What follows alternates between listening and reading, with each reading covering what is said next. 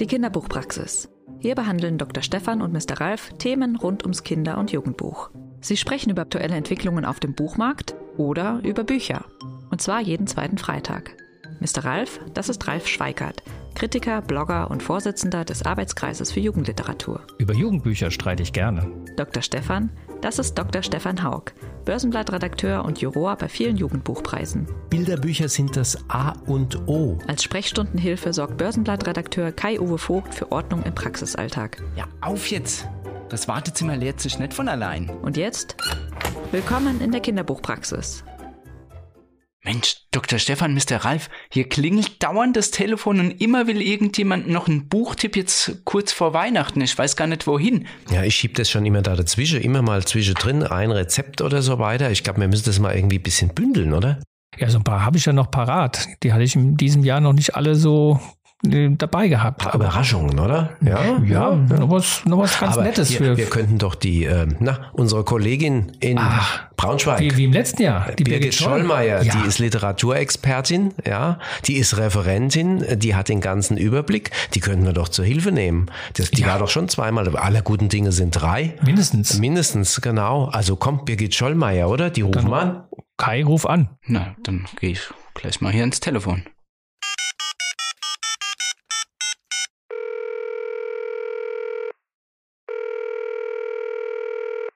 Hallo?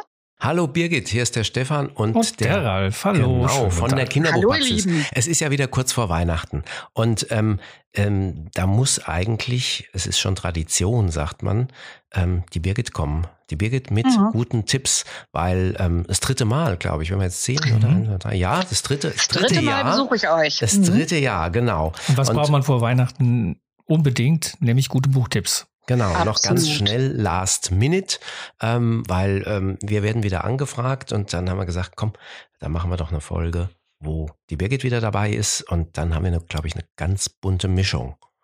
Mhm. Du Ja, ich freue mich, dass ich bei euch bin. Das ist wunderbar. wunderbar. Dann gehen wir direkt in Medias Res und ähm, aber Ralf, fang du doch mal an. Genau, bevor Birgit alles falsch macht, habe ich ein Bilderbuch, ein Bilder-Comicbuch. Birgit macht nie was falsch. Nein, ein Comic-Bilderbuch und zwar von Marvel, den man ja als äh, Comiczeichner, Zeichner. als Autor schon sehr, sehr gut kennt. Und von ihm gibt es auch Bücher für kleinere. Und der Titel heißt ja, Papa macht alles falsch und es ist, wenn man so will, neu, neudeutsch gesagt, ein Silent Book, ein Buch ohne Text, nur mit äh, ganz formatigen Bildern. Und der Titel sagt schon, es ist ein, wenn man so will, ein Gegenteil-Bilderbuch, nämlich Vater und Kind. Wahrscheinlich, eine, ist aber egal, was das für ein Kind ist. Ähm, Kind ist genau gut. Hm? Kind finde ich genau gut. Ja, ist ein Kind. Mhm. Und äh, sie, ja, es wird ein Tag im Leben dieser beiden gezeigt und im Grunde es ist genau das Gegenteil dessen, was man so erwarten würde, nämlich äh, Kind muss sich um alles kümmern, weil Vater ist zu langsam beim Anziehen und kommt mit den Schnürsenkeln nicht klar. klar. Vater läuft bei Rot über die Ampel und das Kind muss ihn zurückhalten. Äh, Vater auf dem Spielplatz äh, hat sich wehgetan, sitzt wimmernd im Sand und wird mit einem Pflaster versorgt und all diese Dinge. Und ja, aber das passt doch unglaublich gut zu Weihnachten. Da sind Väter doch auch immer verpflichtet, den Baum aufzustellen und dann ist er schief und dann passt er nicht in den Christbaumständer und sowas. Und Das war früher ein Scheidungsgrund. Ich habe immer gedacht, ich lasse mich scheiden Weihnachten. Ja, kannst weil du der nicht, Baum immer nicht gut stand. kannst du nicht Blöd. einmal im Jahr dir Mühe geben? Einmal? Ja, es wird ja, doch ich nicht so schwer nicht. sein, einen Baum Ist gerade doch. aufzustellen. Ist wohl doch. Ja, genau. Ja. Genau. Okay. Mit diesem, und mit diesem Bilderbuch, da glaube ich, hat man Kindern, gibt man Kindern einfach un, einen Riesenspaß in die Hand, weil sie dann genau mal sehen können, ach, diese ganzen Situationen, in denen ich vielleicht auch mal stecke, die s- sind andersrum, wenn der Vater im Bällebad versinkt, natürlich Ja. unglaublich witzig und unglaublich lustig und die sind auch sehr bunt, sehr grell, Verkehrte, sehr, verkehrte Welt. genau, gezeichnet. Ja, wie sind denn die Genau. Zeichnungen? Genau, wie ist es? Ist es Comic-Stil, kann man schon sagen. Also sei Marvels, ein oder? bisschen, aber es ist schon sehr gemäßigt, sagen wir mal. Aber es sind sehr Mhm. expressive Zeichnungen, wo also Da der passiert- Vater sozusagen, wenn er, wenn er, der, der, der, der deformiert ja teilweise dann. Ja, genau. Das ist alles Mhm. schön groß und ähm, viel Action auf den Bildern, viel zu entdecken, viel drumrum. Ähm, ja, und Ab welcher Altersgruppe würdest du es empfehlen? äh, ja, so ab drei, vier. Ab drei, vier. Wisst ihr, was ich daran gut finde? Der Titel ist ja Papa macht alles falsch. Also ich mag die Bilder übrigens unglaublich und ich finde Mhm. es nicht so sehr Comic. Es geht. Geht. Äh, Stefan, geht. Und ähm, äh, das ist kein Nachteil. Also äh, nicht, dass ihr mich aber, falsch versteht. naja, ich finde Comics so- super. Also auch die Ja, Zeichnungen super. Also Ja, ähm, ja, das, gut. das wäre schlimm, wenn man, ähm, wenn man sagt, ach War so, im Comic-Stil, ne? wenn das pejorativ gemeint Mhm. wäre, überhaupt nicht. Nee, begeistert Super. bin ich. Sehr gut, ich auch. Und das am äh, tollsten finde ich, wenn du das den Buchrücken dann anschaust, da kommt nämlich die Mama ins Spiel und die fragt, und wie war's? Und das Kind wischt sich den Schweiß von der Stirn und sagt, frag nicht. Frag nicht. Ja, das ist, siehst du, da kommt die Frau wieder. Der frag nicht. Ja, ja macht es. Also es ist wie im richtigen Leben. Ja. Wie im richtigen Leben, nur seitenverkehrt. Und das ist einfach klasse. Das mögen Kinder ja unheimlich gerne, wenn der Erwachsene nicht immer der ist, der alles kann. Ja? Bleiben wir mal in der Altersgruppe. Birgit, was würdest du empfehlen, wenn wir auch noch Ja. im Bilderbuch sind? Mhm. Ich habe hier eins, da sagt man ab fünf, aber pff, kannst auch mit jüngeren Kindern machen, kannst auch mit Vierjährigen machen, kannst mit Sechsjährigen machen und die anderen können es selber lesen. Ich finde, Bilderbücher sind ja eigentlich relativ alterslos, außer sie sind klein und pappemäßig, ne? Ja, ja. Mhm. Aber Von es gibt Ernst welche, die auch ähm, wirklich, die Hm? kannst du erst überhaupt ab 10 überhaupt erfassen, ne? Musst du auch sagen. Ja, das ist auch so, das Aber stimmt. du hast jetzt ja. eins ab 5. Ich habe eins ab fünf und sagt der Verlag, Peter Hammer Verlag, Ernst Karl Eva Muggenthaler, ein Buch, das es schon mal gegeben hat, schon lange her, 2008 zum ersten Mal Mhm. erschienen, auch in einem anderen Verlag. Und jetzt hat es Peter Hammer wieder aufgelegt und ich finde so toll, ich sage immer, wenn ich mit Kindern Bücher anschaue, wir Erwachsenen lernen aus jedem Bilderbuch. Und Papa, ich will einen Hund sind wunderbare Zeichnungsverse übrigens von ähm, Ernst Karl und die Bilder sind von Eva Muggenthaler. Und Eva Muggenthaler malt, wie soll ich sagen, mal schwarz-weiß, mal ganz leichte Farbgebung, grob, mal Collagen, mal mit Bleistift gezeichnet. Also jede Seite sieht anders aus. Und das, du steigst ein in diese Geschichte, Papa, ich will einen Hund. Du kriegst einen Zierfisch und Ruhe ist am Biertisch. Ich will aber einen, weißt du überhaupt, wie viele Hunderassen es gibt? Wusstet ihr es? Oder wisst ihr es? Ah, bestimmt 50 oder 100 oder. Mhm. Ja, tipp mal mehr. 310 Oh, gibt es. Mhm. Okay. Oha. Na, dann such dir mal einen aus und dann geht es los. Alle Hunde werden vorgestellt. wie Rottweiler. alle 300. 10. Na, pass auf, das 310. wär's. Weißt du, ja, 310. Äh, Das, ich habe es gezählt und das ist natürlich eine schöne Sache. Das können Kinder ja genauso machen oder der Betrachter, der Betrachter, die Betrachterin Mhm. mit dem Kind. Ähm, ich habe mal die Hunderassen gezählt, die er hier aufführt. es sind 40, eigentlich nur 39, weil den Seehund muss man, glaube ich, wieder abziehen. Ja, der, In der Badewanne ne? bei uns zu Hause, oder? So ein Ach kleiner so? See. Mhm. Nee. Warum nee, nee. nicht? Ja, Kannst ja. machen. Mhm. Nein, nein. Nee. Also es sind der Hund heißt. 310. Wenn der Hund heißt, genau. Es sind 40, 39. Ne? mhm. Falls ich mich nicht verzählt habe, also an alle, die jetzt zuhören, schnell das Buch holen und schnell durchzählen. Mhm. Papa, Mhm. ich will einen Hund. Also du, Mhm. du, du bist quasi ähm, auf der Papa-Spur von Ralf.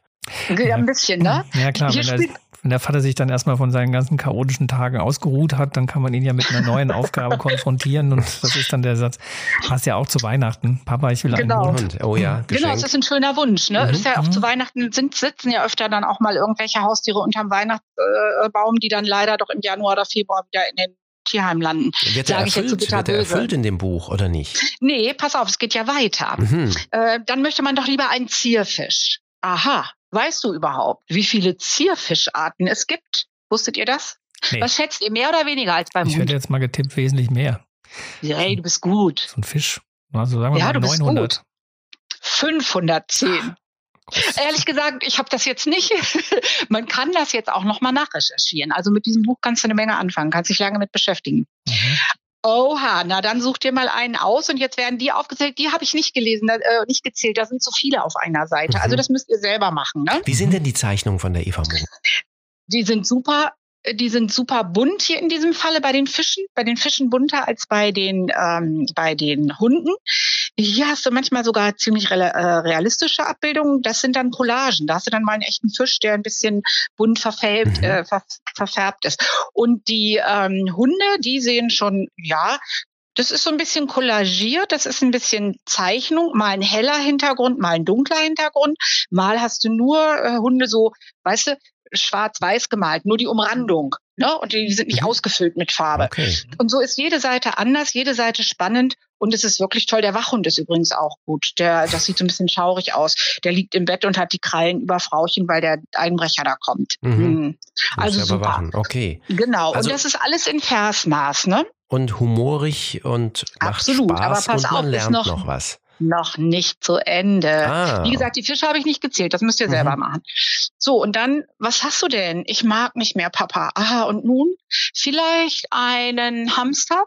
Wisst ihr, wie viele Hamsterarten es gibt? Da wäre ich jetzt deutlich unter der Zahl der Hunde geblieben. Ich vermute mal, das ist bestimmt eine Fangfrage, aber 50. ja, 50? Soll ich dir 70. sagen? Hm. Zwei. Es gibt nur den Oh. Feld- und den Goldhamster. Ach, okay. Ja. das ist eine Na, dann such dir einen aus und damit ist das zu Ende, das Buch. Ein kleines Giveaway bei diesem Buch ist noch, du hast ein Daumenkino von einem Hund, der von einem Fisch verschluckt wird und dann wieder ausgespuckt wird. Macht Spaß, unten mit dem Daumen die Seiten umzublättern und zu sehen, wie der Hund anfängt zu rennen und gefressen wird. Mhm. Und dann gibt's noch ein kleines Bild von der Tochter von den beiden, Eva Munthaler und Ernst Karl. Die Mitzi hat nämlich auch noch einen Hund gemalt mit einer Blume und einer Okay. Hundehalterin oder Hundehalter. Also rundum ein Obwohl- tolles Buch, macht Spaß. Auch ein Spaßmachbuch. Genau. Yep. Mhm. Und es soll doch Weihnachten auch sein, oder? Das, Ja, das ist. Mhm. Also dann komme ich mit was ganz Ernstem mal. Ähm, und zwar ähm, bei Weißbooks, ähm, wo man gar nicht denkt, dass die auch Bilderbücher machen. Sie haben jetzt eins gemacht von Nicola Davis, Der Tag, an dem der Krieg kam. Und die Rebecca Kopp hat es ähm, illustriert. Und ähm, es ist aus der Sicht eines kleinen Mädchens, ähm, das plötzlich eben merkt, uh, irgendwas ist anders. Also sie ist in der Schule und ähm, dann ähm, hat sie, an diesem Morgen lernte ich etwas über Vulkane. Ich sang ein Bild über Kaulquappen, die zu Fröschen werden. Ich malte ein Bild von einem Vogel. Dann, kurz nach dem Mittagessen, kam der Krieg. Und ähm, sie, sie, man sieht also Bleistiftzeichnungen dann, ähm, wie alles durcheinander fliegt, ähm, der Himmel sich verdüstert, lauter Punkte, Schrapnellpunkte sozusagen, die sind ähm, in der Luft. Ähm, es wird düster und der Krieg rollt also über den Spielplatz und so weiter. Und sie, ähm, sie muss sich auf den Weg machen. Das Zuhause ist weg. Sie läuft, ähm, läuft über Felder, Straßen, Berge, durch Kälte, durch Regen, durch Matsch und so weiter. Kommt dann in einem Flüchtlingslager an, guckt dann äh, unterwegs. Das sind aber ganz wenige Worte nur. Es sind dann auch Bilder, die dann wieder freundlicher werden, aber man sieht die Verlorenheit dieses Mädchens, was eben allein steht und guckt und dann merkt sie, oh, da ist ein Klassenraum und es klopft eben an. Und ähm, dann sagt das Mädchen, ich stieß die Tür auf und alle schauten mich an, aber die Lehrerin lächelte nicht. Sie sagte, es gibt keinen Platz für dich, siehst du, da ist kein Stuhl, auf den du dich setzen kannst, du musst wieder gehen. Und dann sagt das Mädchen reflektierend, und da verstand ich, dass der Krieg auch hier angekommen war. Und es ist dann sehr verzweifelt und so, und dann kommt aber plötzlich ein Junge und sagt, ich habe dir hier das mitgebracht, damit du in die Schule kommen kannst. Und dann hat er einen Stuhl in der Hand. Und ähm, dann ist das Mädchen wieder total froh und sagt, ein Stuhl, auf dem ich sitzen und etwas über Vulkane lernen, singen und Vögel malen konnte. Und ähm, dann sagt der Junge, meine Freunde haben ihre Stühle auch mitgebracht, damit alle Kinder in die ähm, Schule kommen können. Und mit diesem Akt der Kinder drängen sie ähm, mit, mit jedem Schritt sozusagen den, den Krieg in uns zurück. Und ähm, es ist ein einfaches Buch, ein schlichtes Buch, was aber ähm, so richtig aus der Kinderperspektive ähm, gezeichnet ist und ähm, dadurch sehr, sehr eindrücklich macht ähm, und ein sehr hoffnungsfrohes Buch, was, glaube ich, gerade in diesem Jahr zu Weihnachten ähm, besonders wichtig ist. Also ich finde, das ist ein unglaublich berührendes Buch, eben gerade auch, weil es so wenig Text hat. Mhm. Du verstehst ja diese Situation als Erwachsener sofort. Und Kinder können das eben auch erahnen oder im Gespräch mitbekommen, dass man die Situation verlassen muss, in der man ist, also seine Komfortzone, sage ich jetzt mal. Da musst du raus und dann musst du weiter wandern, dann bist du unterwegs und dann kommst du da wieder an, wo du die Dinge wieder tun kannst, die du verlassen hast. Das würde ja bedeuten, so ein bisschen der Kreis schließt sich. Also das positive Ende, ne? Ich finde wieder eine Bleibe, Mhm. obwohl mir das zunächst verweigert wird. Das ist großartig gemacht. Ja, und ich finde bei diesen Weihnachten eigentlich genau richtig. Und vielleicht ist das auch schon, wäre eine Überleitung zu Andrei Kurkov, der ja in der Ukraine ähm, eben auch äh, sich sehr engagiert und der auch eben eine Geschichte geschrieben hat, warum der Igel reich beschenkt wird. Bei Diogenes erschienen, die Tanja Gorkoschina hat das illustriert. Es hat eigentlich so ein DIN A4-Format, ein Bilderbuchformat, aber mit viel Text, sodass ich sagen würde, ähm, man kann es nicht nur vorlesen, sondern so ab acht oder neun, je nachdem, kann man es auch gut ähm, selbst lesen. Die Schrift ist so gesetzt, dass das klappen kann. Und da geht es darum, dass eigentlich ein Igel, ähm, der wird überrascht. Also er kommt in seinen Baumstumpf und stellt fest, huch, da sind ja drei, drei kleine Säckchen mit, mit Äpfelchen. Und dann denkt er, wer kann das sein? Das kann doch nur die graue Maus sein. Und dann denkt er, oh, da muss er ja auch was schenken, kommt mit einigen Weizenhalmen ähm, zu ihr, aber sie ist nicht da. Naja, also er legt sie in die Wohnung. Dann wiederholt sich das Ganze. Er kommt zurück, sind wieder ein paar Säckchen, also es werden immer mehr Säckchen und er ähm, sagt, muss er noch ein paar Weizenhalme eben dahin schaffen und dasselbe Spiel ist wiederholt sich und dann denkt, Mensch, dass das so anstrengend sein kann, sagt, es geht doch nicht so weiter, ein Geschenk soll klein sein und Freude bringen. Und macht ihm gar keinen Spaß mehr, dann wieder den Weizen zu pflücken. Und diesmal ist die Maus aber zu Haus und äh, die Maus sagt, schau, jemand hat mir einen Wintervorrat an Weizen gebracht. Aber warum so viel? Ich bin doch so klein. Und der Igel sagt dann, ich dachte, ich muss genauso großzügig sein wie du. Du hast mir auch alles Mögliche geschenkt. Und dann ist die graue Maus ganz verwirrt und sagt, äh, nee, aber ich nicht. Aber ja, wer war es dann? Und dann wissen sie es nicht. Und also kommt er heim und dann stellt sich des Rätsels Lösung, da sind wieder Säckchen, auch mit Nüsse. Das Eichhörnchen ist es, das hat gar nicht geahnt, dass in dem Baumstumpf sozusagen der Igel ist, weil jedes Mal er ja nicht da ist. Und ähm, der wollte ein Winter, also als Wintervorratslager sozusagen. Und ähm, naja, dann kommt die Maus wieder und hat auch ein Geschenk mit, mit, mit Äpfeln und ähm, dann merken sie, Schenken kann wahnsinnig anstrengend sein, weil immer noch einen draufsetzen und immer noch einen draufsetzen mhm. und dieses Gegenrechnen. So, und dann äh, sagt das, ähm, der sagt der, der Igel eben zu dem Eichhörnchen, kann aber auch, du kannst die Vorräte bei mir lassen, aber jetzt echt nicht mehr, weil ich muss ja auch noch wo schlafen. Und dann ist der, das Eichhorn ist sozusagen auch ganz glücklich äh, darüber und sagt, da muss ich dir aber jetzt auch was schenken. Und dann, nein, nein, nichts, gar nicht nicht, du siehst doch, wie wenig Platz hier ist, sagt dann der Igel. Und dann überlegt das Eichhorn und sagt, ah, komm einfach mal mit hoch auf meinen Baum. Und dann sagt er, ich kann ja nicht springen und, und ich, ich kann auch nicht fliegen. Nee, kann er auch nicht. So am Seil wird er dann hochgezogen und sieht von dem Eichhörnchen praktisch cool oben das erste Mal seine ganze Welt von oben, was ganz toll ist. Und dann ähm, schenkt er ihm später noch ähm, Bleistift, äh, Buntstifte und einen Skizzenblock und so weiter. Also äh, das sind dann so Sachen, wo klar wird, was kann Schenken aus ausmachen, wie, wie schön kann Schenken sein, auch mit wenigen und mit Bedacht und nicht so dieses Gegen, ähm, immer eins aufrechnen. Und das ist sozusagen, also gegenseitige Unterstützung, Dankbarkeit, das wird ja so schön reflektiert, dass ich denke, dass das ein wunderbares ähm, Buch eben jetzt äh, zu Weihnachten ist. Also dringend schon vor Weihnachten, damit man, ja, damit genau. man äh, merkt, naja, auch ideelle Geschenke können äh, viel bewirken und es muss nicht immer ein materielles sein und es ist nicht immer dieses noch eins drauf, noch eins mehr, noch mal was dazu und äh, von daher kann das vielleicht gerade auch bei Kindern mhm. durchaus anregen zu sagen, lass uns doch mal wieder was basteln. Und die Oder Illustratorin, ähm, die auch in Kiew geboren ist, die ähm, hat äh, das in, in, in, mit Pastell ähm, und Pastellkreiden auch so farbenfroh ähm, gemacht, dass das Ganze auch so ein, ein Vergnügen ist zu betrachten, weil man entdeckt äh, unwahrscheinlich viel, was ja wunderbar ist bei solchen ähm, ja, Bilderbüchern. Damit genug dazu, ähm, weil sonst Moment. kommen wir gar nicht mehr zu den Kinderbüchern, oder? Na, das sage ich dir. Aber was ich noch sagen wollte, Ralf, ich hätte es nicht besser sagen können. Gut, ne? Super. Mhm. Dann kommen wir aber jetzt Weiter zu den Kinderbüchern. Geht's. Jetzt genau. kommen wir zu den Kindern. Ich glaube, ähm, Birgit, du hast äh, bestimmt irgendein Kinderbuch, wo du sagst, das empfiehlst du. Das muss ja, unter den Baum. Muss unter das Baum. muss unter den Baum. Nein, was ich wahnsinnig gern gelesen habe, sind die bunten Schnurrbartage. Bunte Schnurrbartage. Mhm. Shelley Brown und Chad Morris sind übrigens auch ein Ehepaar ähm, ähnlich wie bei Karl und Muggenthaler. Das kann man gleich nochmal dazu sagen. Und die schreiben hier eine Geschichte über Maddie, die zehn Jahre alt ist. Also würde ich es auch für Kindern, für Kinder ab zehn, denke ich, so empfehlen. Man kann es auch lesen, wenn man älter ist. Und ihr wisst, wir lesen es ja auch als Erwachsene gerne. Ähm, egal. Und ähm, das ist eine wahre Geschichte, ne? Das ist eine wahre Geschichte, basiert auf einer wahren Geschichte in dieser Familie, nämlich mit ihrer Tochter. Und diese Maddie, die wir hier kennenlernen, die sammelt Schnurrbart, äh, Schnurrbärte zum Aufkleben. Das findet sie einfach witzig, weil sie damit andere Leute zum Lachen bringen kann. Und das macht ihr ganz viel Spaß. Ähm, die Familie ist auch, wenn du das liest, die Familie ist auch so, die haben ganz viel Spaß miteinander. Und das wird so wunderbar erzählt. Das macht einfach ganz viel Freude, das zu lesen, dass man so eine Familie mitbekommt.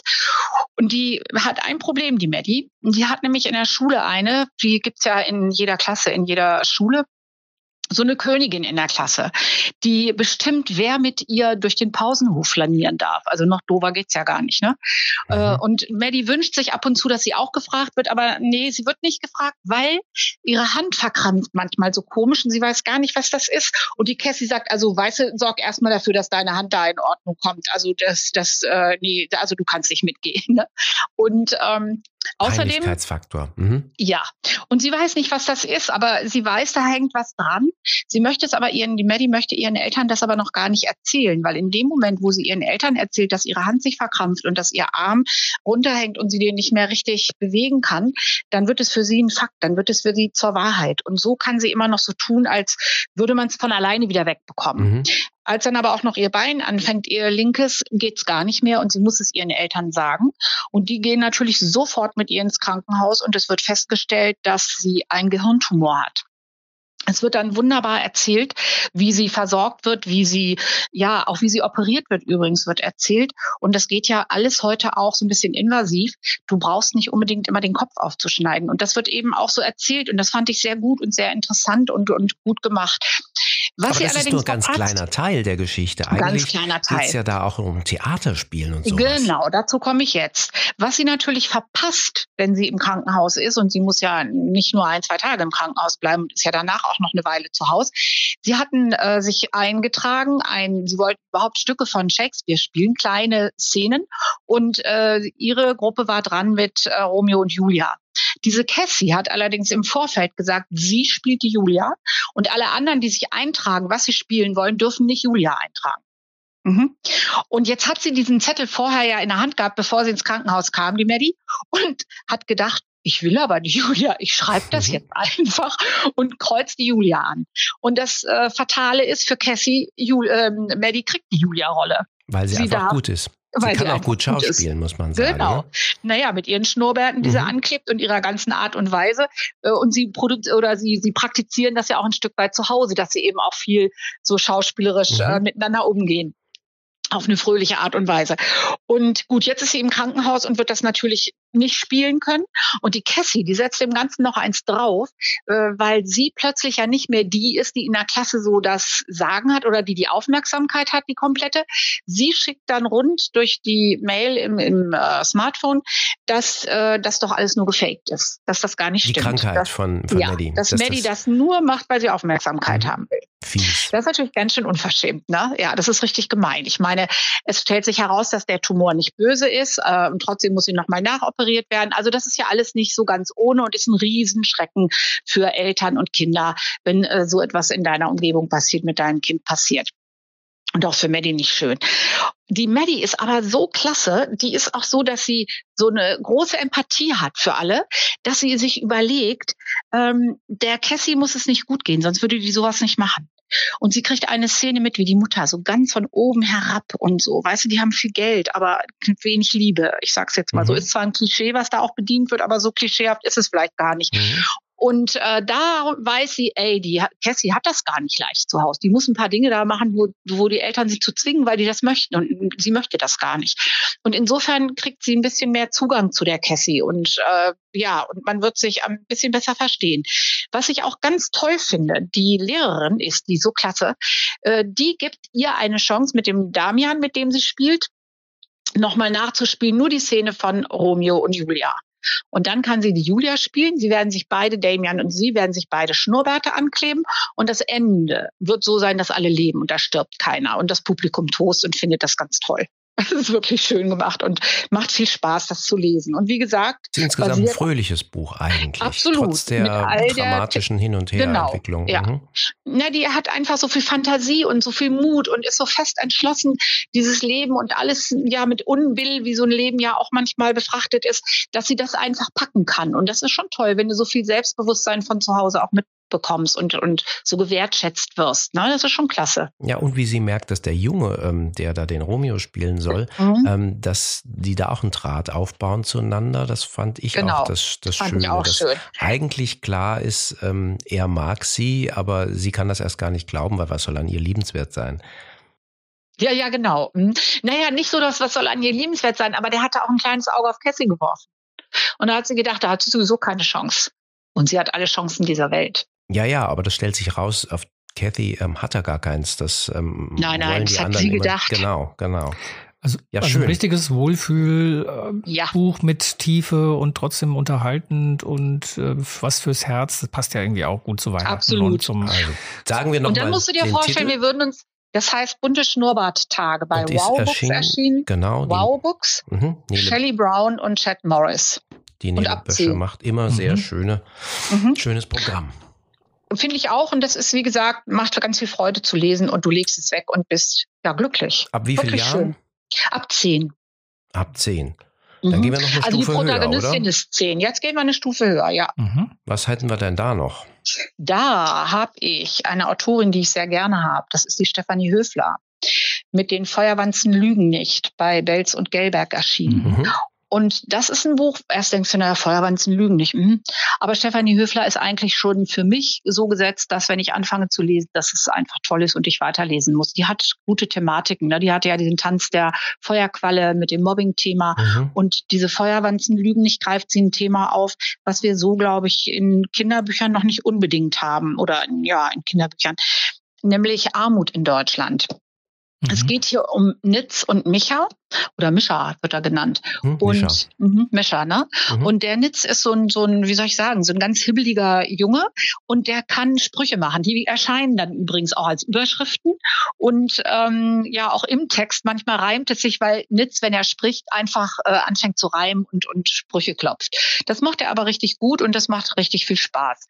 Ähm, und dann gibt's aber den sehr, sehr, sehr talentierten und hyperkorrekten Mischer, der, dem er alles glaubt, was der ihm erzählt, weil der so unglaublich schlau wirkt. Der weiß alles über Tiere, sagt, dass seine Mutter Biologin ist und im Urwald forscht und ähm, er eben deswegen dieses große Wissen über Tiere hat. Und das hat er tatsächlich. Er hat so eine überdimensionierte Lederjacke an, ziemlich abgeschrabbelt, ziemlich alt, mit so einem Adler hinten drauf. Aber auch das findet Nitz, oh, das ist unglaublich, weil das kein Mensch trägt, außer Mischa. Und er hat Mischa eigentlich zu seinem Idol und Freund gemacht, aber so schon ein bisschen äh, überhöht. Also sie sind schon Freunde auch beide. sie sind absolut Freunde, ja, ja. Aber er war noch aber nie bei ihm zu Hause, sieht, oder? Nee, der war noch nie bei ihm zu Hause und er sieht ihn eben, ja, wie soll ich sagen, er, ein bisschen überhöht ist schon diese, diese mhm. Bewunderung mhm. für ihn. Ja. Ne? So, und er weiß, er war da noch nie zu Hause. Der Mischa kommt übrigens schon nach Haus zu ihnen und ist auch mit ihnen manchmal, ne? Mhm. Aber er war noch nie zu Hause bei äh, Mischa. Und eines Tages ist es so, dass er mitgeht, weil der Vater von Mischa nicht nach Hause gekommen ist und äh, er nimmt den ähm, den, den Nitz mit. Und da will ich mal ein kleines Stück lesen, wenn ich darf. Und zwar, und dann standen wir vor dem Haus. Die Fassade hatte das fade Grau von leeren Klopapierrollen. Von einem Balkon baumelten ein paar verschrumpelte Schlingpflanzen wie uraltes Rapunzelhaar. Ein ganz gewöhnliches Mietshaus eben. Ich sah mich unwillkürlich nach der riesigen Ratte um, während Mischa eine kleine Ewigkeit lang verrückt verlangsamt nach dem Haustürschlüssel kramte. Später habe ich mir überlegt, ob Mischa in dieser zehn Zeitlupenminute daran gedacht hat, mich doch wieder auszuladen, um sein Geheimnis weiterzuwahren. Natürlich war ihm klar, dass alles anders werden würde, wenn er mich jetzt mitnahm. Als äh, er fragt ihn dann mhm. später und hat er gesagt, ja, das war tatsächlich so, dass er noch einen Augenblick überlegt hat. Denn der Nitz kommt in diese Wohnung und in dieser Wohnung steht gar nichts außer drei Matratzen in zwei Zimmern und gar keine Möbel. Es gibt noch einen Fernseher und das war's. Oder mehr an Möbeln gibt's da nicht. In der Küche eine kleine Ausstattung. Drei Matratzen, das heißt, äh, die Mutter ist Vater, ja nicht da. Das Mutter gibt ist noch eine nicht Schwester. Da. Es, ja, es gibt noch eine kleine Schwester, mhm. Sadie heißt die, glaube ich. Und ähm, das ist auch so eine ganz quirlige, ganz liebenswerte, die, die schließt du sofort in dein Herz. Nee, Amy heißt die. Amy. Und mhm. die, und die schließt du sofort in dein Herz, die hast du sofort gern, weil das so eine kleine ist, die hüpft auf dem Rinnstein und die ist so ganz lebensfroh und überblickt ja gar nicht, was da eigentlich abläuft. Denn der Nitz stellt fest, die wollen baden in der Schule, also schwimmen gehen und der Mischer sagt, er kann nicht schwimmen gehen, seine Badehose ist von Motten zerfressen, also da kann er nicht hin, also das geht gar nicht. Und dann sagt der Lehrer, naja, okay, wenn du nicht schwimmen äh, kannst, willst, dann musst du aber einen Attest bringen. Ne? Mhm, und er bringt einen Attest von äh, einem Urwalddoktor irgendwie, weil er, ja, weil er irgendwie so eine, da, wir als Leser wissen, äh, tarnen das ziemlich schnell, ähm, von einem Urwalddoktor und der wohnt in einer bestimmten Straße. Und ähm, Nitz wird rauskriegen, als er in der Straße zufällig ist, da sucht er diesen Doktor und findet den nicht. Und er wird rauskriegen, dass das alles fake ist und dass das gelogen ist, mehr also oder ein weniger. gefälschtes Attest. Gefälschtes Attest mit der Unterschrift von Mischa, damit er nicht schwimmen muss. Und ähm, der kann das nicht. Also er hat er keine Badehose, hat er wirklich nicht. Und die haben ihm auch kein Geld für eine neue Badehose. Und dieser Vater hat alles vertickt, was im Haus zu verticken war, damit er noch ein bisschen Geld hat. Der ist arbeitslos und gerät dann in einer Situation auf so eine kleinkriminelle Schiene. Und da versuchen die Kinder ihm zu helfen und rauszuholen, als sie das erfahren. Und dann kriegen sie natürlich auch Hilfe von außen. Es geht ja gar nicht anders. Das, das können Kinder nicht bewältigen. Ne? Ähm, aber der, der Nit sagt, und das fand ich auch so gut, er hätte ihm ja eine Badehose von sich geben können. Oder er hätte ihm, als er weiß, dass der nichts hat, ne, mhm. hätte ihm ja Klamotten von sich geben können. Das geht aber nicht. Damit beschämst du den anderen, mhm. der ja bis mhm. dahin immer der Große war. Ne? Wenn du jetzt, das ist so wie Almosen oder man will das so nicht. Man, man ist bislang klargekommen und will auch weiter klarkommen. Dass er das irgendwann nicht mehr kann, wird dann klar durch eine ganz liebevolle, das muss man auch sagen, das Glück hat wahrscheinlich auch nicht jeder, durch eine ganz liebe Fürsorgerin, die da kommt. Denn natürlich hat die diese Familie schon auf dem Schirm. Ne? Und in der einen Nacht, als der Vater eben nicht zurückkommt, da wissen die Kinder nicht mehr weiter. Und dann holen sie sich Hilfe auch bei den Erwachsenen. Mhm. Und Feuerwanzen lügen nicht. Ähm, der Nitz ist so enttäuscht, weil er denkt, das ganze Leben, das alles, was er an Mischa geglaubt hat, das stimmt gar nicht. Die Mutter übrigens ist einfach weg. Die ist nicht im Urwald und forscht. Also er hat sein Wissen aus Büchern, aus äh, einem ganz tollen Naturkundebuch, das er hat. Und auch das verscheuert der Vater irgendwann. Wobei, die, wenn du sagst, die Mutter ist nicht weg, für ähm, Mischa ist es ja so, er hält, er klammert sich ja dran mhm. ähm, für sich selbst, weißt du, das als, mhm. als Lüge nicht zu enttarnen, sondern für ihn ist es ja ganz wichtig, dass er sagt, die Mutter ist gar nicht weg, die ist nur ähm, ähm, nicht für immer, sondern die ist nur vorübergehend weg, die kommt mhm. ja wieder. Das ist ja für ihn ja, ähm, aber die kommt natürlich nicht wieder. Ja, nee. ja, klar. Mhm. Das bauen Kinder sicher auch so. Und deswegen fangen sie ja an, Dinge zu erzählen. Das macht die Stefanie Höfler hier wirklich ganz toll, äh, wie er eben versucht, in dieser Situation zu bleiben. Aber der Nitz ist so enttäuscht, weil das das große Idol mit diesem ganzen Wissen. Und dann mhm. denkt er, es ist alles nur Lüge. Und wie kann man mich denn so anlügen? Und darüber zerbricht fast diese Freundschaft. Aber er wird schnell kapieren, dass das gar nicht anders ging, wenn man in so einer Situation ist. Und Feuerwanzen lügen nicht. Da geht eine Feuerwanze über ihren Schuh und geht weiter die Straße lang. Und daher kommt dieser Titel Feuerwanzen lügen nicht. Von Stefanie Höfler bei Belz und Gelberg. Ja, ab zwölf würde ich denken, 12. haben wir noch nicht gesagt. Ne? Nee. Und äh, auch Jetzt ein wichtiges wir eine Stufe Buch. höher. Genau. Ja, Klassismus, ganz wichtiges Thema, das stimmt. Ja. Ja, für Jugendliche haben wir auch noch was dabei und zwar von Susin Nielsen. Ich bin mal bei Susan, aber die heißt Susin. Mhm. Ähm, das neueste oder das letzte Buch von ihr, Die gigantischen Dinge des Lebens, erschienen bei Urachhaus. Habe ich vorhin eigentlich bei Babil gesagt, bei welchem Verlag es erschienen ist, glaube nein, ich. Nein, das nee, können wir aber nachholen. Nicht. Verdammt, dann holen wir das schnellstmöglich nach. Das ist bei Reprodukt erschienen. Marvil, die Geschichte vom Vater und die Gegenteilgeschichte. Und, und die gigantischen Dinge des Lebens bei Urachhaus. Jetzt ähm, also Susin Nielsen ist eine Kanadierin, das genau. heißt, es wurde auch übersetzt. Ja, von Anja Herre. Auch das erwähnen wir gerne. Mhm. ähm, es gibt, das ist die Geschichte, ja, es ist so ein bisschen sehr amerikanisch, würde man denken, oder angloamerikanisch, so wie man das da gut macht. Es ist so eine Außenseitergeschichte. Wilbur ist, ja, ist und eigentlich jemand, der, der es ganz schwer hat ähm, in der Schule, in, mit, mit den Leuten drumherum. Er ist irgendwie nicht derjenige, der groß viele Freunde hat. Er ist ein Außenseiter, ähm, der gucken muss, wie er klarkommt. Er ist groß, er ist äh, unsportlich. Ähm, in, Im Orchester, in dem er spielt, spielt er halt auch kein besonders hervorragendes Instrument, sondern er ist derjenige, der ein paar Mal bei den Musikstücken Pling machen muss, weil er spielt die Triangel. Der böse Gegenspieler, den es auch gibt, ähm, der blendend aussieht, ein Megasportler ist und auch musikalisch nicht, nicht die erste Geige spielt, sondern Saxophon. Äh, das ist derjenige, der ihn auch immer wieder quält, ähm, der auch festgestellt hat, Wilbur ist ein total blöder Name. Sehr anzüglich nennt er ihn immer Wix.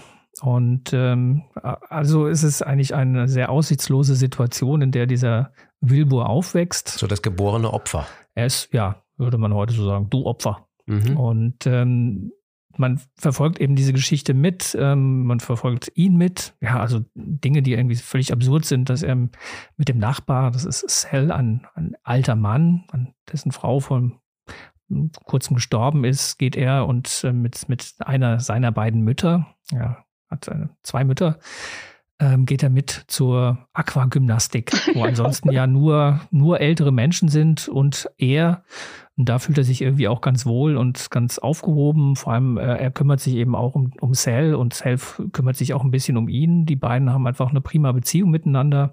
Es ist auch jemand, mit dem er ja gut klarkommen kann und gut klarkommt. Und ähm, in diesem Umfeld entwickelt sich eben die Geschichte eines Austauschs zwischen dem Orchester, in dem Wilbur Triangel spielt und einem französischen Jugendorchester, das eben dort nach Toronto, in dem die Geschichte spielt, kommt. Und äh, da ist eben ausgemacht, dass dann immer eine Musik, ein Musikant kommt dann immer zu einem der anderen nach Hause und äh, ist für die Woche, die dieser Austausch ist, zu Gast. zu Gast. Dummerweise hat man sich beim Namen Charlie auf einen Jungen äh, festgelegt und als Charlie dann aus dem Bus steigt, ist es ein Mädchen. Und ja, so schnell findet man keine andere Lösung. Also geht Charlie mit zu Wilbur. Und äh, ja, die beiden, ähm, wäre jetzt so einfach, die beiden finden sich super und lernen sich kennen, sondern es entwickelt sich zwischen beiden eine Freundschaft, die dann doch irgendwie ein bisschen anders ist, weil Wilbur plötzlich merkt, dass er diese, dieses Mädchen sehr ganz attraktiv findet. Und als sie dann nach einer Woche, in der nicht zwischen den beiden jetzt so nicht viel passiert, wieder nach Hause fährt, verabschiedet sich dann mit diesem Killersatz, du bist der, der Bruder, den ich mir immer gewünscht habe. was natürlich für ihn eine große Katastrophe ist.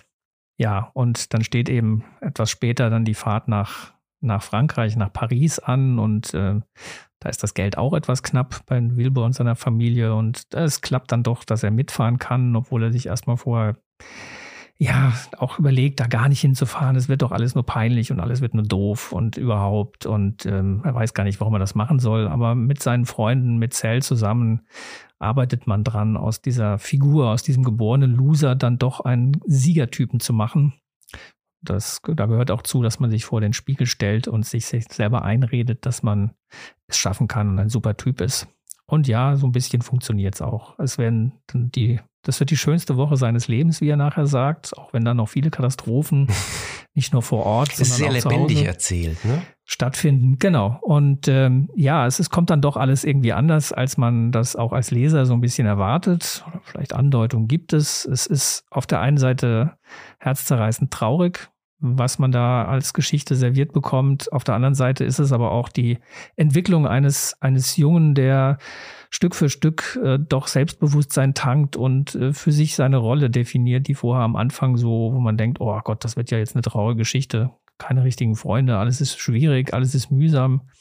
Aber nein, über diese Geschichte, über die vielen kleinen Episoden, über seine Freunde, seine, seine Eltern, seine, über Sal, über seinen besten Freund, ähm, entwickelt sich dann doch aus dieser Figur heraus was und der am Anfang üble Gegenspieler ist am Ende eigentlich der, der alleine dasteht, weil sich irgendwann seine Frechheiten und seine Unverschämtheiten auch abgenutzt haben.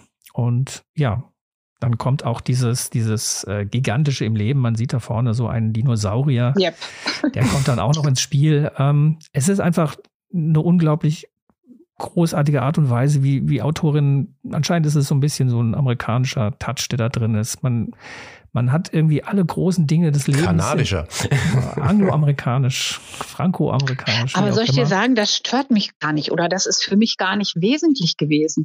Gut, ihr seht das ja immer vielleicht auch noch ein bisschen mit äh, internationaleren Augen als ich, aber ich habe das einfach gern gelesen als Geschichte. Und übrigens dieser Dinosaurier, unter dem sie ja gerne im Museum mhm. liegen, der Cell und R, weil sie nennen ihn Fulton oder Falken, Fulton, ne? Mhm. Ähm, da liegen sie gern drunter, der gibt ihnen so Kraft, weil der so groß ist. Ne? Das ist entspannt spannend, darunter zu liegen, hat Zell gesagt. Und so machen die beiden das dann. Und der Museumswächter lässt sie auch. Eigentlich könntest du der Ärger kriegen, wenn du unter so einem Gerippe äh, dich hockst. Und diese Titelseite, das ist ja so ein bisschen erhaben alles. Ne? Das ist ja mit so das einer Cover. Folie, mhm. mhm. das Cover. Finde ich unglaublich schön gemacht. Weiß man aber auch erst, erst denkt man, hä, wieso Dinosaurier? Klar, das wird schnell klar. Aber der Dino hat auch noch eine Trierangel in der Hand und eine rote Bastenmütze, die ihm doch die Schale immer vom Kopf reißt, als er ja, die ja. in äh, Frankreich immer aufsetzen will. Also das ist wirklich, wie soll ich das sagen? Das wird so ganz warm und so ganz, ja, ganz wunderbar erzählt. Klar, das sind so, weißt du, das sind so Situationskomiken. Eigentlich liebe ich ja auch Situationskomiken. Mhm. Du möchtest in der Rolle nicht stecken, aber du kannst zum Teil eben drüber lachen. Ja, das ist immer dieser Zwiespalt, in den, den die so eine Geschichte auch trägt. Also eigentlich bist du so ein bisschen traurig, weil du mhm. meinst, siehst, oh, was ist denn das für ein geborener mhm. Loser. Mhm. Ähm, der tut ja fast ein bisschen leid, aber immer wieder hast du ja auch Situationen, wo du merkst, na nee, der, der, der, da wird schon was draus. Der wird ja. schon. Der wird ja. schon. Und das, das trägt dich als Leser einfach wahnsinnig mit, weil du ihn ja irgendwie auch sympathisch findest. Irgendwie in seiner Art, in seiner tollpatschigen und manchmal so ein bisschen hilflosen Art und Weise ist man ja als Leser auch immer an seiner Seite und hofft sehr, dass es doch irgendwie, irgendwie wird es doch noch gut. Ja, also es ist gut, dass es kein wirkliches und Witz erzählt. Ja, und wirklich, ja. das ist auch gut gemacht von der Susan ähm, Nielsen, dass es eben nicht das Happy End ist, sonst wäre es unglaubwürdig. Also das ist wirklich wunder wunderschön erzählt. Ich habe es mir gekauft, als du das beschrieben hast, und da habe ich gedacht, das muss ich haben, und ich habe es in eins weggelesen und fand es großartig. Du hast es nicht bereut. Ich habe es nicht bereut. Ja, dann ist es ja schon mal ein super Tipp. Ähm, ja. War schon die Frage, ist das ein Jungsbuch? Ja, ja. eigentlich ist das, das ist so ein Etikett, was man immer irgendwo draufklebt. Will man eigentlich Junge, nicht. Mhm. Muss man gar nicht. Also ich nee, glaube, weißt du was? Also du könntest es auch Mädchen in, na was heißt du könntest? Natürlich kann jedes Mädchen, das gerne liest, dieses Buch lesen, ist ja gar keine Frage. Man muss schon gerne lesen wollen, sonst hat es keinen Sinn. Ähm, aber ähm, ja, jedes Mädchen. Und du hast vielleicht das ein oder andere Mehrverständnis für so einen Jungen. Und äh, ja, also ich glaube schon. Und der ist ja auch mit 14 so in dieser pubertären Phase, in dieser Entwicklungsphase. Das finde ich schon gut erzählt, kann ich nicht anders sagen. Könnte Mädchen und auch Müttern übrigens helfen. Also wer den Erzählstil von der Susi Nielsen mag, ähm, der könnte auf den Vorgängerband Optimisten sterben früher auch bei Urachhaus ähm, zurückgreifen, weil da gibt es dann eine weibliche Figur, die Petula, die die Protagonistin ist. Also Nielsen bietet da viel. Genau. Aber ja. wir Was zum Lesealter noch? Ähm, ja. Ja, ab 14, 13, 14, 15, ja. vielleicht auch 12. Also da, das ist, bietet da relativ viele Sagen wir ein buntes Potpourri quer durch die Altersstruktur. Also wir hoffen, dass für die Zuhörer und Zuhörerinnen einiges dabei sein kann, mhm. ähm, was man unter den Gabentisch legen kann. Unter den, nein, äh, unter den Weihnachtsbaum und auf den Gabentisch. unter den Gabentisch, auch schön. Man noch ein kleines Versteckspiel. Ja, genau. Und das Verrückte an Büchern ist, man kann die sogar im Januar lesen. Ja. Ist das nicht toll? Ja, man muss sie gar nicht unter den Weihnachtsbaum, man kann einfach im Januar. Auch da freut sich äh, jede Buchhandlung, wenn noch jemand kommt und sagt, verdammt, ich habe da noch was gehört, das soll doch so ein tolles genau. Buch sein. Das genau. geht auch. Ja, und jetzt gerne. Ich soll ich euch sagen, eigentlich ist es auch so, ähm, ja, wie, du hast jetzt gesagt, wir haben was rausgesucht und hoffen, dass für jeden was dabei ist. Ich finde, da ist für jeden was dabei. ja, genau, das halten wir hiermit fest. Es so, ist bitte. für jeden was dabei. ja. Birgit, es war wunderbar anregend mhm. mit mhm. dir. Es war munter mhm. und ähm, ja, ganz herzlichen Dank für deine Tipps soll ich euch sagen, Ralf und Stefan, es macht immer wieder ganz, ganz viel Vergnügen, bei euch in der Kinderbuchpraxis zu sein. Und wenn ihr das wollt, ich bin nächstes Jahr wieder dabei. Na klar. Gar und irgendwann machen wir auch wieder mal äh, live, äh, müssen wir unbedingt live mal ein literarisches äh, Trio oder Quartett. Oder? genau. Was immer wir hinkriegen. Mach schon mal einen Merker in den Kalender, Kai. Das mache ich. Nächstes Jahr unbedingt Birgit, Birgit Schollmeier, genau. Ja. Buchtipps und ganz, mit Birgit. Und ganz zum Schluss, weil du jetzt sagst, Buchtipps mit Birgit.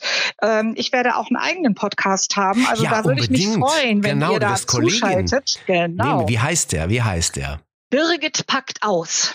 Oh, Ja. Birgit hätten wir natürlich doch auch gerne gehabt. Sehr schön. Und Es gibt euch vor, viel zu sagen. Birgit packt aus. Genau, Mhm. und da ist immer ein Karton und in diesem Karton ist thematisch was drin und nicht nur von einem Verlag, von verschiedenen Verlagen. Und ich packe aus und sage, was es ist. Es ist einer, der sich an BuchhändlerInnen richtet und es wird um Backlist-Perlen gehen. Mhm. Mhm. Was ist im ersten Karton drin? Im welches ersten Thema? Karton ist das Thema Das kann ich Mobbing. doch noch gar nicht wissen. Doch. doch. Das haben wir schon aufgenommen und das wird schon gesendet im Januar. Das darf wann man wann schon im sagen. Januar? Ab wann geht's los? Das weiß ich noch nicht. Das so, den Termin haben wir noch nicht. Aber Äh, aber Januar. Einfach Mhm. aufpassen, wenn man so Podcasts verfolgt, wird man auch meinen mitbekommen. Birgit packt Birgit aus. packt aus. Ja, also wir werden, wir werden zuhören. Wir werden schonungslos zuhören. das würde mich Nein, wahnsinnig wunderbar. freuen. Ja. Mhm. Also, dann Also, toi toi toi und findet noch auch einen ihr bitte schönen Das richtige. Geschenk unterm Weihnachtsbaum, das wünsche ich euch. Oder unterm Ja. Gabentisch, egal wo. Bücher. Und, äh, ja. und lasst es euch ganz gut gehen und ich freue mich, wenn wir uns wieder treffen. Absolut. Bis dann. Bis dann. Alles Liebe. Tschüss. Ciao, ciao.